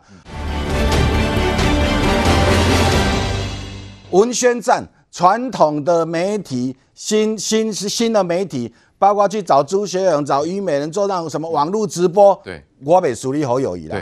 讲政策我被树立了，我美国会来讲一遍了，日本会来讲一遍了，我拢袂输，我这三个都不都不输你。嗯，如果朱立伦本来把郭台铭当做配角，叫他来过场跑跑龙套，嗯，现在变成这个配角变主角了，嗯，所以不能会联署说那个配角不能死，因为那个配角比较厉害。对，好，所以我们看到郭台铭这一连串真的就像火力展示一样，哎，实力超强，哎，所以呢，侯友伟还想说，哎，国民党一定会征召他吗？哎，林涛，你们怎么看啊？现在这个郭台铭。现在是弄假成真，也不能这样讲，人家真的是有实力啊！你像这种情况之下，到底两边侯郭两个人实力如何嘞？确实有，确实刚才提到的几个人，他们真的可以代表地方。因为我说真的啦，不管是不分区，因为有一些不分区立委，他其实是有这个选区的支持，他有选区的代表性，所以他们会出来讲话，代表说他们的选民，代表民众有这个声音嘛。否则他怎么可能会出来一己？自己的意见，就说我要挺谁谁谁谁。而且老实讲，你这些不分区当当初部长是朱立伦提名的吗？照理说不是，不是，这个这个是吴敦义提名，是吴敦义提名，是吴敦义提名。那跟朱立伦有什么关系嘞？呃，有没有友好？基本上有没有朱立伦的影子？基本上党内，这个应该没比较少朱的，比较少啊。但是你看，像林文瑞他是云林在地的，其实因为我们知道说中南部哦，跟这一次的议长系统，我们确实有听到一股。挺郭郭董事长的声音呐、啊，所以这个东西就变成说，其实侯跟郭董事长他各自要去把他的优势跟弱势呃去做补足嘛。可是从昨天开始，我们看到他们各自跨出去了哦。郭董事长过去大家说他在立法院没有人支持，哎。其实我没看到十二个蓝委出来支持。对，那大家过去就是说这个，我感觉侯友谊跨不出新北。对，侯侯市长他跟这个深蓝很 很就是很就是互动很少。哎，他也跟我们的退役上将的许立农将军，赶快跑去，他在做这样子的互动。哦，我觉得某种程度他们争取深蓝的支持，争取深蓝支持，各自补足自己的优劣势。我觉得对国民党争取所有让所有的动能往上提，这都是好事。哦，你们是正面看待？我觉得正面看待，因为选举的人，我觉得姿态很重要啦。一个身段如果柔软的话，能够把自己的支持度极大化，这是最好的的做法嘛。所以如果侯市长在总质询之后，能够跟议长系统也好，跟中南部的这个县市的这些民意代表多互动，我觉得都有助于他把他支持度更极大化、更扩大。重点啊，我刚刚就说，因为你们说呃征招不一定是民调最高的。那万一郭台铭民调高于侯友谊了，那你们还是征召侯友谊吗？其实我觉得整体的征召的过程就是主客观条件。好好，因为你你你说你要。拿出单一个民调也不可能嘛，你一定是哦，所有的媒体民调跟我们党内内参的民调，其实都是指向同一个人。那除此之外，我们的民代系统跟地方的组织，你要跑让大家觉得你是我们蓝营的母鸡，我觉得这就是主客观条件最最好。好啦，我就不逼问林涛了，因为到时候说真的很难讲到底是征召谁，因为看起来侯郭两个人都各自非常的有实力嘛。杰明哥，如果说看到这个侯友谊啊急了。赶快去这个拜访徐立农哈，这个是啊争取深蓝跟这军系的支持嘛，但好像需要到喂吃蛋糕的这种程度吗？没错，现在网络上最哭手最大的就是侯友谊去这个喂食的一个情况哈。那当然就有网络就是说猴急了，这个猴麻烦你可能要把它想成另外一个猴字啊，猴急了好，因为发现到深蓝部分呢，在尤其像这一次你看在呃新北市里面，好这个掉最多的就是支持度，除了板桥之外。连新店也掉下来，中永和也掉下来，这都是所谓传统的所谓军公教最大的票仓。所以回头侯友宜思考一个问题，是说：天哪，我今天要去选这个总统的时候呢，发现到有郭台铭的出现之后呢，深蓝有另外一个选项。好，那这个选项既然不是他，所以呢，才有这个画面哦，就是喂食的画面，这是。那网友的说法都是说，觉得实在是太恶心了，需要玩这个游戏吗？但是你没想到这张图哦，却引爆了，包括我们说的这个呃陈玉珍把吴思怀，还有包括吕玉玲也是属于这个比较呃说客家之外也是比较军系的这些人全部都弄出来，甚至我们刚才谈到了。不得了，你知道在新竹县本来就是蓝蓝的这个大票仓，所以这个郭台铭去竹北办了第一场的这个呃就是见面会，接着苗栗的人也出来了，所以你这个画面怎么样？是你除了新北市以南，从桃园到新竹。我这样讲，这侯友要哭了。到苗栗，一直到彰化的这个严，呃，这个我们说严家，一直到这个呃台中的严家，到彰化的这个呃这个我们说的谢谢家，然后还有包括高雄这些，整个看起来局势是往这个郭台铭进行的。所以这张图到底有什么用？你用这张图的时候，搞不好更多军系的跳出来支持郭台铭。所以这个是叫做什么？画虎不成反类犬。反效果。但是有人说，我有，我觉得有一句话说的非常有道理，因为我们知道。呃，这位大佬哈，他之前说他反共了哈，后来是呃觉得中国很繁荣，所以他变成要统一嘛哈，他是标准的红统派。那侯友宜说什么？他说勇于承担呢，捍卫中华民国。请问一下，这位老先生有捍卫中华民国吗？哎，他带的什么东西？我们还回想一下，当时他是什么？他是黄埔建校百周年跑去第一个过去，然后说这个黄埔精神是跟这个哦对，在这中山黄埔两岸情啊，中山黄埔两岸情，这是他讲的。所以回头一人家说一句话，哎，那你是不是双标呢？所以有人说这张图呢，标准的诈骗集团最爱使用的方式。哦这讲的太太狠了。不过说真的，你难道不是这样的一个态度吗？我们我们讲个严肃的话题哦。我我们讲一件事，我刚漏掉一个人，陈以信。我们刚才有讲到花玻璃嘛，漏掉陈以在这边哦。陈以信，陈以信，好，当然他去的这个台南东区啊，本来就是深蓝比较多，整个台南哦，唯一比较多点蓝的，就是在这个台南东区，他们是去台南东区的义呃崇义黄昏市场，所以呢，哎，这郭台铭懂的包装啊。如果你今天是去别的，比如说新化或者家里，我跟你讲，没有那画面了。没有那个画面了，对。对，你绝对没有，所以他选的地方，所以陈以信跟他说，你先到这边办一场，让台南人知道说郭台铭到了这个台南，台南人欢迎郭台铭。那我们在讲这个黄柏林，哎，你要知道现在其实，在高雄啊，国民党的立委是一个艰困选区，有人帮忙这件事。是一件很重要的事情，你知道郭台铭在玩什么招数吗？因为郭台铭知道很清楚，他跟侯友谊在三十天前差别是零点七个百分点，要跨过这零点七七个百零点七个百分点，百分点很简单，就是立法委员的支持。所以回头一件事情，当他到高雄去找这个黄柏林的时候，高雄的所有的这些准备选立委的人都注意到这个事情了吧？那不要忘记了，他在延续什么事？延续林明珍效应。林明珍这个效应这件事情对侯友谊实在太伤了。其实，在这个名单里面，我们最压抑是王宏威啊。王宏威是最早说侯友谊该出来承担的。王宏威出在侯友，就是侯友在郭台铭转向了吗？是不是？哎，这个事情可是大条的。好，我我们刚刚忘了台北市有个王鸿薇。对，不要忘记了。对，王宏威也是第一个要喊是侯友谊要出来承担。这个杰明哥，我还很好奇哦，那就是郭台强跟郭守正他们两个扮演什么样的角色嘞？哦，主持人问到重点了。其实你讲到郭。出现郭台强，其实我是 shock，我是非常讶异的，因为我们都知道，在台面在台面上，郭台强跟郭台铭其实彼此是竞争关系，嗯，他们兄弟之间没有想象那么好，好，这是我们这个大家都知道的事情。郭台强也来了，那你知道郭台强后面有多少的工商协进会啊？郭台强，我们这样讲，他虽然本业还算可以啦，股价起起落落，但是他在长期之间，他也帮国民党解决了三中问题哦，不要忘记了，他帮国民党解决三中问题，帮马英九当时的三中问题就是郭台强把这个事情给处理掉的，他在国民党的人脉。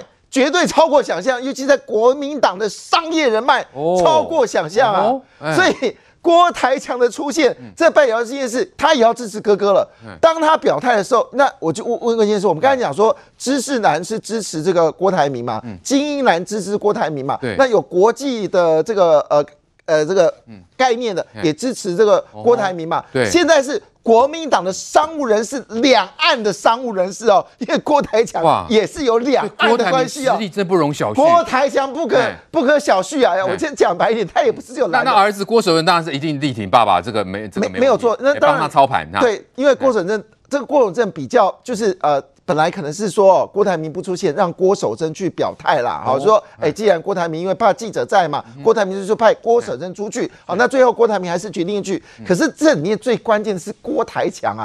郭台强出来的时候，这表示说，现在连所谓的商，就国民党的这些所谓商界人士，我问大家一件事哦，国民党中常会，你把它摊开来，有多少是里面一半以上都是跟两这个中国有生意往来的商人？嗯那郭台强站出来是什么意思？哎，或许你中中中常会啊，侯友要当心啊！中常会有一半以上的人跟郭台强是有关系的，哎，这问题可大了。所以也就是说，这一张图哦，勾起了陈玉珍跟所有的人说一句话：你不用喂食啊，真正的实力在郭台铭的后面啊。是，来寇姐，那看起来郭台铭不需要三十天的时间呢，才短短的几天的时间，他就已经吸纳这么多各方的势力来支持他了。选举啊，其实选民是在等那个候选人呢、啊、自己表态。嗯，就是如果你一开始就非常的清楚的，像侯友谊是错过所有的黄金时机了哈、嗯，就像买股票一样，这个嗯低点都不买，到了高高点的时候，现在突然要跳进去说我要提前总咨询，根本对，不止套牢，最后还赔惨了。所以侯友谊根本就没有政治判断力。那在这个状态之下，选民就觉得，哎呦，你在那边好好做代志，然后最后一直退一直退，看起来你这个人没什么。那没什么情况之下，如果你没有竞争者还好，但是你有一个竞争者啊。那现在这个竞争者郭台铭，不管他未来大选会怎样，他这一次的初选哎，他已经成功的，他现在还不是国民党员呢。对，他根本就还没有什么同舟计划，也没有，他根本不是一个国民党员，已经逼得你们国民党的人都还要纷纷表态。对，逼得那个侯友谊已经要把他当成一个正式对手，哦、他已经赢了吧？这个第一步。所以呢，我今天早上还特别在把那个郭董那个企业怎么样拿下这个呃 iPhone 订单的那个书再拿来看。郭台铭在这种市场穿透上面，他是有训练的，然后他也有高度的这个柔软的身段呐、他以前为了要拿那个订单搬到美国去，搬到人家的这个嗯这个厂厂厂家旁边等等，有没有二十四小时待命？他这一波做到今天为止非常成功，因为呢，国民党已经认真把他当成一个要考虑的对象。你不得大势是如此。第二。他这一次的初选比上一次跟那韩国瑜的那个竞争，那是操作啊，或者是气势是要高很多。韩国瑜跟他比的时候，其实他连那个。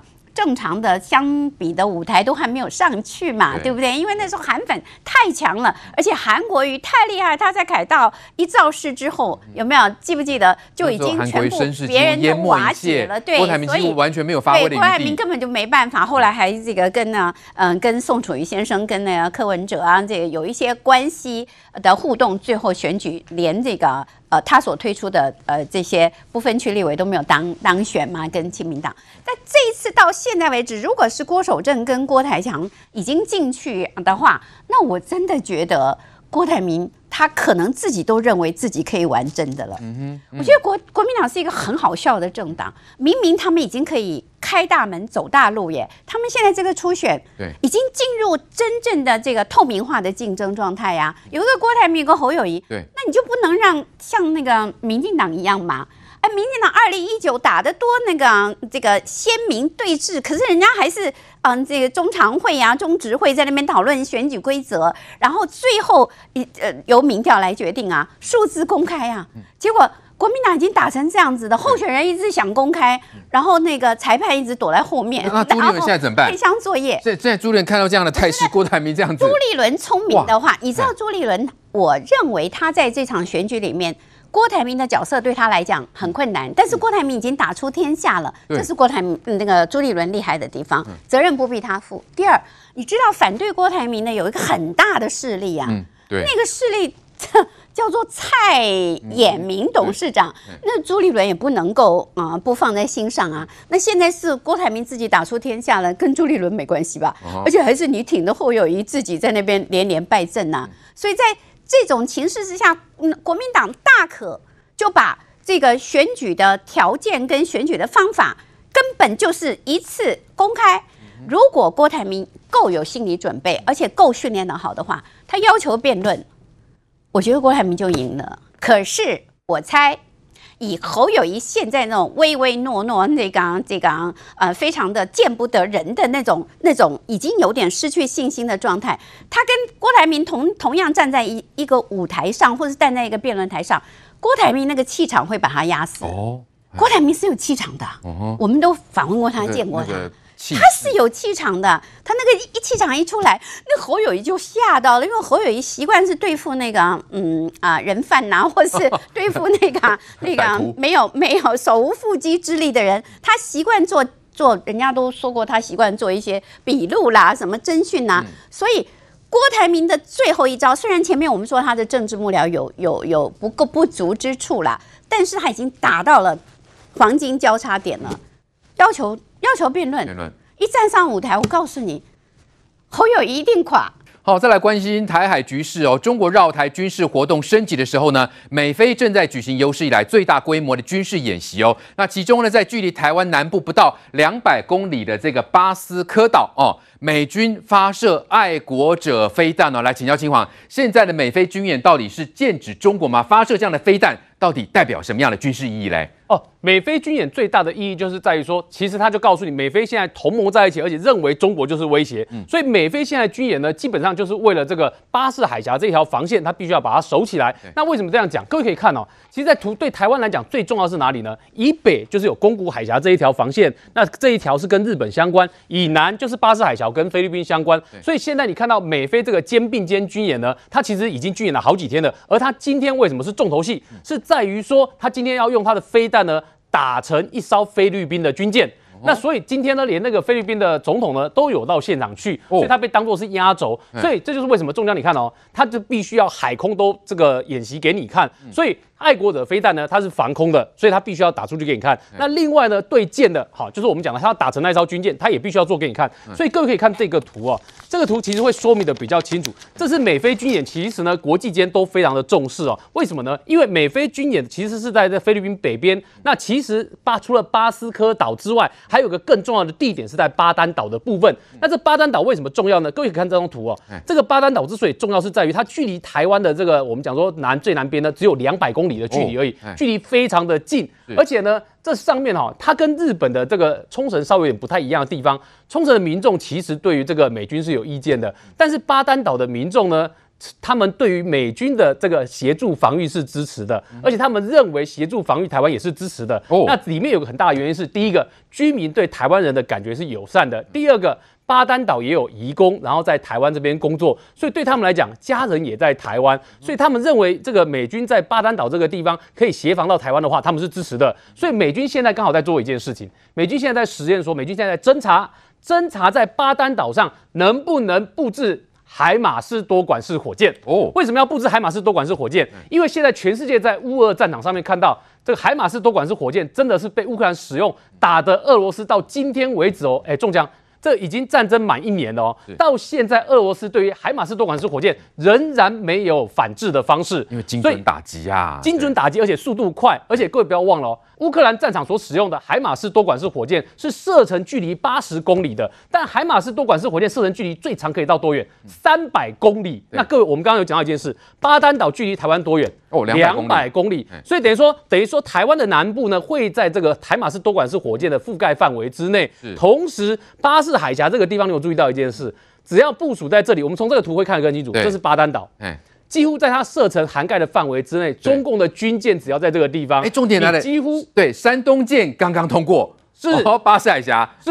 然后山东舰刚刚通过，那这件事为什么重要？来，各位，你去看哦。中国说它现在的航母呢，其实就那个在这个地方通过是山东舰嘛。但山东舰我们都知道，山东舰问题在哪里？你要怎么样最快让山东舰没有反击之力？最快方式就是把它的奶妈给打沉。对，打补给舰。因为打它的补给舰，因为对于山东舰来讲呢，它的问题是在于它吃油嘛，那所以它必须要有燃料嘛。那本身它的燃料只够它在海上运这个运作大概十天左右而已，十天到十二天，所以它必须要有一艘补给舰，它才能够运作的更久。可是在这个情况之下，你只要把布景打掉了，那对他来讲呢，他就很难做了。所以你看哦，你只要山东舰在这边跑的时候。你几乎都在。如果美军在巴丹岛部署海马斯多管式火箭的话，你几乎都在它射程范围之内。所以等于说，美军在跟菲跟那菲律宾在这个地方的美菲的肩并肩演习呢，他如果一旦确定了这件事情的话，等于台湾的南边的这个地方呢，在巴士海峡跟南海的地方，这个对于共军要在这个地方出入的话，美军其实就有相当大的反制的武器。那另外我们再提到哪里呢？提到说台湾有一南有一北，对不对？南是巴士海峡，北边是到宫古海峡。宫古海峡就不得不提到日本这两天在做的事情。对，日本这两天在干嘛？他在石垣岛这个地方呢，在部署。我们说，他除了部署爱国者飞弹之外呢，他也部署其他的飞弹。这是他去年讲好说要把石垣岛跟与那国岛变成飞弹基地哦。对。那它重要性在哪边？它的重要性在于说，各位你知道日本讲的理由非常的有趣哦。日本讲的理由是说，这个为了避免再有像中国射出来的飞弹掉落物掉在我们的海域之内，所以我们要部署爱国者防御飞弹。对。这什么意思？就是去年中国不是裴洛西来台湾之后，他们不是射了几颗飞弹飞越台湾上空吗？结果有几颗掉在日本的经济海域里面嘛。所以日本这句话呢，刚好哈，你中国敢把这个飞弹掉在我经济海域里面，那我部署飞弹来防御反制，理所当然，天经地义啊。所以日本就在这个我们讲石垣岛跟与那国岛这个地方呢，这几天把爱国者防空飞弹给部署进去。可是大家观察的不是只有爱国者防空飞弹，为什么？大家观察的还有这一套，这个是日本自己的十二式反舰飞弹。对，为什么呢？因为这个十二式反舰飞弹，目前它的距离是打两百公里，涵盖它周边。只要中共的军舰来这个地方入侵的时候呢，它就可以用反舰飞弹打它。可是问题在于说，日本预计要在未来五年之内，把它的射程距离从两百公里增加到九百公里以上。那这个范围可以打到哪里呢？它是可以打到中国的沿岸周边的。所以等于中国沿岸周边的军舰，如果你要入侵到这个地方来的话，那它都有反制的能力，然后部署在这个与那国岛跟这个石垣岛这个地方。所以这个也是为什么你可以看到，在台湾的南边跟台湾的北边，美国跟日本、美国跟菲律宾之间都完成了对于这种飞弹的部署。那未来也会强化关于飞弹、导弹的部署。对，当蓝营不断的在质疑哈，如果中共打过来的时候，美军到底会不会来帮忙？事实上，台美之间的军事交流恐怕是超乎外界的想象哦，交流的非常密切。来，杰明哥，因为这个去年十一月呢，有一张美国哈这个他们的陆军第五二十五的步兵师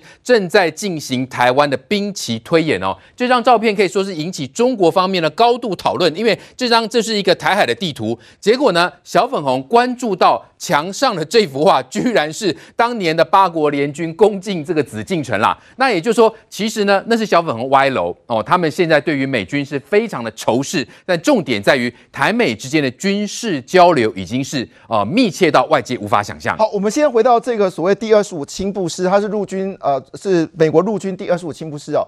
那这个师里面它所含有的混合混合兵种是超过你想象的，包括我们说的这个步兵啊，还有坦克，还有包括我们说的炮兵等等，都可以在存在这个师里面，它彼此是可以交互运作的。那当然最好奇这个画面啊，这画面就是我们说的二十五二二十五万分之一的一个兵推哦。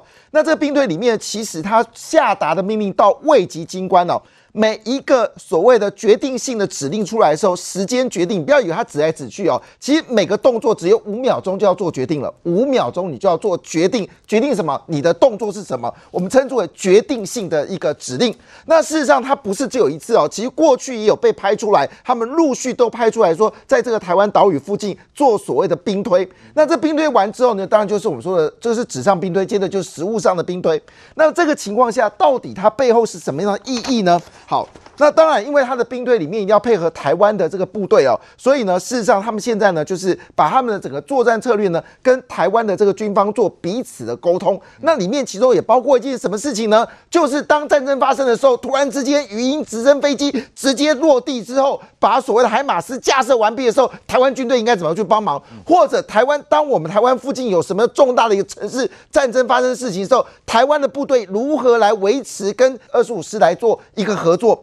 那我们这样讲啊，其实大家都认为说这是一个很单纯的事情吗？其实不然哦。像以第二十五轻步师，它不是现在偶然产生的，是它从二战为了对付日本开始就已经成立。它现在主要基地呢，当然是在这个哦哦华盛顿。但是呢，夏威夷有它的这个所谓的基地哦，它事实上呢打过了韩战，打过越战，打过伊拉克，打过阿富汗，所以里面的军官是有充分的战争经验。我讲到这边就只要告诉大家一件事情，嗯，中共没有打过这种大规模的战争呐、啊，他们也不知道这个所谓的越南越战的时候到底这个战况有多么激烈，甚至阿富汗的战略有多么的激烈，他们没有。但是让大家最好奇的地方，事情是在这个地方，事实上他们是号称哦。十八小时之内，只要接到命令，立刻集结。什么叫十八个小时？台湾要二十四个小时哦。所以，不论你今天在华盛顿，或者在关岛，或者在与那国岛，所以或者是在这个所谓的我们说的这个夏威夷，当他指令出来的时候，就直接集结。所以他们号称叫做闪电集结、闪电部署，直接就到你最重要的这个呃所在的地方。所以也就是说呢。在这个情况下，也代表一件事情：台湾所购买的这三百多亿的武器，其实是跟这个闪电部队他们现在所用的武器是彼此有相关联的，互相可以在这个必要时呢，互相的连结。我们想象一个画面哦，如果当中共对台湾发动武力的时候，迅速的从关岛、夏威夷。透过所谓的战斗直升机的方式，直接把部队直接丢到台湾，针对所谓的中共的核心武器、核心武力给予打击。那我们谈这件事情，我刚才讲的五秒钟有多夸张哦？我再回到这个这个画面哦，这是一个小粉红的留的字眼，他说美国人已经为两岸呃开战做兵棋推演，他们已经把战场设定在台湾本土，存心让台湾变成第二个乌克兰，真是有够黑心恶毒。可见小粉红非常害怕这件事情。嗯，我要特别一件事情说。它不是只有针对台湾，嗯它事实上是整个包括日本、韩国整个太平洋地区。当发生作战的时候，他们如何在这个地区用跳岛的方式来取得绝对优势？就美军看的是整个的东亚局势，它不是只有一个台海而已。他只是秀了台湾，但事实上没有秀到与那国岛，没有秀到日本，没有秀到韩国，没有秀到菲律宾，现在又加入菲律宾了。所以它是一个广泛性的太平洋的一个战事，在战争发生的时候，迅速集结目的，直接打击共军。所以我们这么说一句话，其实台湾现在。在确实是跟这二十五亲密师他们彼此互相有连结，对，达到他们学习他们快速运作的动能。是的确，台美的军事合作，其实在两年前，我们的部队就已经进到 AIT 办公室哦，跟美军的第二十五步兵师进行视讯对话哦。所以现在小粉红哦，呃，认为美国啊，这个啥是多的是辱华了哈。然后呢，呃，当年的八国联军呢，哈，勾起了他们所谓的这种历史的这种情节哦，所以在那边啊，这个崩溃。但问题是，现在中国要跟八国为敌吗？要跟全世界为敌吗？来，易川兄，因为我们看到嘛，最近韩国。哦，中国也呛韩了，因为韩国的总统尹锡悦接受外媒访问，就说台海问题哦是全球性的议题哦，中国马上就呛说你哈、哦、这个尹锡悦你不要玩火自焚哦。再来，英国外长也说啦，台湾非中国内政呐，然后北京就警告他，你要去补上历史课。是，现在全世界对台湾的问题，只要讲到中国就讲到台湾，只要讨论到中国的问题就讲到台湾，包括欧洲议会都已经在提到说，诶，二零一九年欧盟跟这一个。中国有一个合作策略的关系，二零一九年现在过了四年，要重新检讨。所以像刚刚这个，比如说这个韩国，韩国这尹锡悦现在人就在美国了，他们要开始展开相关的这对谈。白宫的发言人，这个记者问他说，他们来主要谈什么？他说会谈到台湾问题，嗯，谈到谈到台海的这个安全威胁的问题，这很明确，就是说对对美国来说，韩国总统来从韩国、日本。台湾、菲律宾这组成的，刚刚提到像清网提到这一些军事的部署，这个第一岛链，大家都站在各自的利益，嗯，就从欧从这个韩国也是，从日本、从台湾、从菲律宾到美国，整体的在印太战略的这个意，对欧盟来说，这一条这一条线如果被中国攻破了，如果这一条线被中国给摧毁了，嗯，那对欧盟来说也是一个，欧盟的曾经提过说，他们有百分之五十的。这个货柜轮啊，是会经过这一条岛链的，对，会经过台湾海峡的，对，所以你卖搞不乱哈，所以现在全世界对于说这样的一个台海的稳定啊，对，谁敢要去改变这个现况，对，就是跟全世界，对你刚刚说的欧盟，现在卢沙也就是一个哦，这个指标人物嘛，哈，惹怒全欧洲。啊。现在呢，中国的外交部嘛切割，但事实上如此吗？看看他们的这个外交部如何去呛韩国跟呛英国，就会看出卢沙也就是忠实。表达了中国外交部的态度嘛？对，卢沙野其实那那一那一段对话很有趣的，那一段对话是这个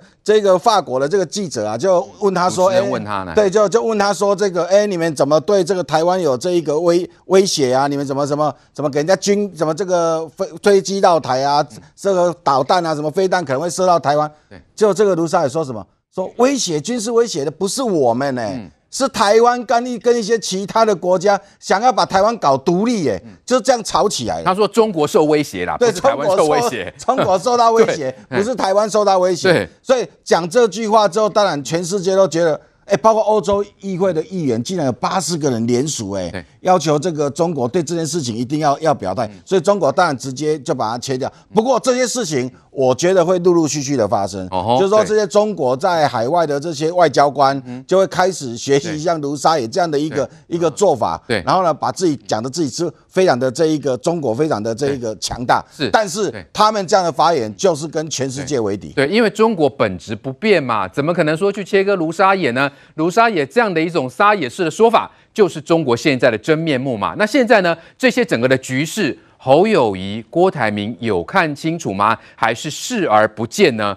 寇姐怎么样看？因为这个侯友谊他就说嘛，他去新加坡都说哇，两岸要降低彼此的误解了哈，才能一起往前走。结果国台办怎么说？你回到一中原则跟九二啦，台海就能够摆脱险境啦？请问侯友谊如何回应嘞？所以侯友谊他既然他说两岸之间有误解，那误解是什么呢？那误解的源头又是如何呢？接下来就要剥洋葱哎，就一层一层的问题，他就要回答，他很惨，这些问题他没有办法回答，所以那个洋葱就会让他的眼泪一直掉下来，然后真面目就越来越糟糕。那这个才是今天呢国台办的回应，就是一个铁板一块。不管你中国国民党或是你马英九怎么去啊，居然访问中国，还说他擦亮中华民国招牌，在那边自己骗自己，可是最后还是。一中原则、九二共识、一国两制、台湾方案就是这样。那在这个情象情形之下，其实啊，侯友谊就陷入了一个陷阱，那就是两岸之间的关系是。中国设下了一个障碍嘛？那的民进党的这个政府并没有不跟那中国来往啊。那可是你要叫我先承认一中原则，你先让我承认啊这个九二共识的存在，全台湾的民众都不赞成啊。因此侯友谊没有办法逃过这个。这个这个金箍咒，那他连这个金箍咒都没有办法逃过的话，那他怎么去面对未来的可能的挑战呢？那至于这个郭台铭，我觉得郭台铭其实也已经很清楚了，他就是啊、呃、替中国在这个为台湾啊、呃、之间的关系做一个商人式的洗白了哈。对。那在这样的情况之下，郭台铭昨天的脸书在批川普哎，对哈，说川普发动这个贸易战。哦，所以呢，都要怪美国。他也是，其实他有点不太有良心。那时候他戴着中华民国国旗帽子进去白宫，哎，这一次他又不能进白宫。这次他去美国不是匆匆回来吗？还提前两天，他他他也没有见到这个拜登呐。所以他当然对川普的批判一定是代表中国方面的看法嘛。对，那所以他们要传达的讯息，对郭台铭来讲。就算他这次不被提名，可是他这个过程，共产党很在乎的是一个过程。共产党的壮大是不怕时间的，嗯、呃，长河的这个啊、呃、消耗跟时间的累积的。他们这个历史经验都是如此。他只要有一个人能够在这段时间里面帮他来布置或是铺陈某些啊、这个他必须做的认知战或是统战的语言，就是胜利。所以郭台铭再怎么样都是赚到了。可是真正的大局是什么呢？为什么卢沙野？也要如此的撒野，大家都知道，一个外交官来自中国共产党，不可能有自己的意愿。那他们为什么又要回到过去的战狼？本来这个习近平不是要做小可爱吗？那 做小可爱不成吧？还是他后来拿到了这个五年跟另外的这个五年、十年的这个任期之后，又要回来战狼？那一定是形势所逼啊！形势逼到他必须如此，因为他发现拜登啊跟那个美国跟其他的民主国家的联手已经是不可逆转，已经是不能够这个扭转了。所以他最近他们比较得意一点，是他把马克宏抓去了，把巴西总统抓去了，还有一些其他国家的领袖他也都抓去了，就有点有点那个虚胖了起来，才有这些呃这些说法嘛。在这个情况之下。那个尹锡悦哈，韩国的那个尹锡悦其实是有点投机的呀啊，那那可是他为什么最近要把台海问题当成全球性议题？笑死人了！你韩国的总统的民调低啦，跌成那个样子，你们低成那个样，从梨泰院事件到他自己的身边的用人，到他到本来他太太还是他的一个一个一个呃正面的形象，后来也被人家翻出很多事情，你民调直直落，还要吃我们台湾人豆腐。还要靠我们台湾才能够这个得到民调高，你看我们台湾多了不起啊！那更别讲了，英国的这个外交大臣也是时势之所趋啊。现在拜登已经宣布要选总统了呀，他宣布要选总统，而且他可能的对手还是川普。呃，他们说这两位老先生终于还要再来一次对抗，那他们两个人对抗对什么？身高谁对中国比较凶？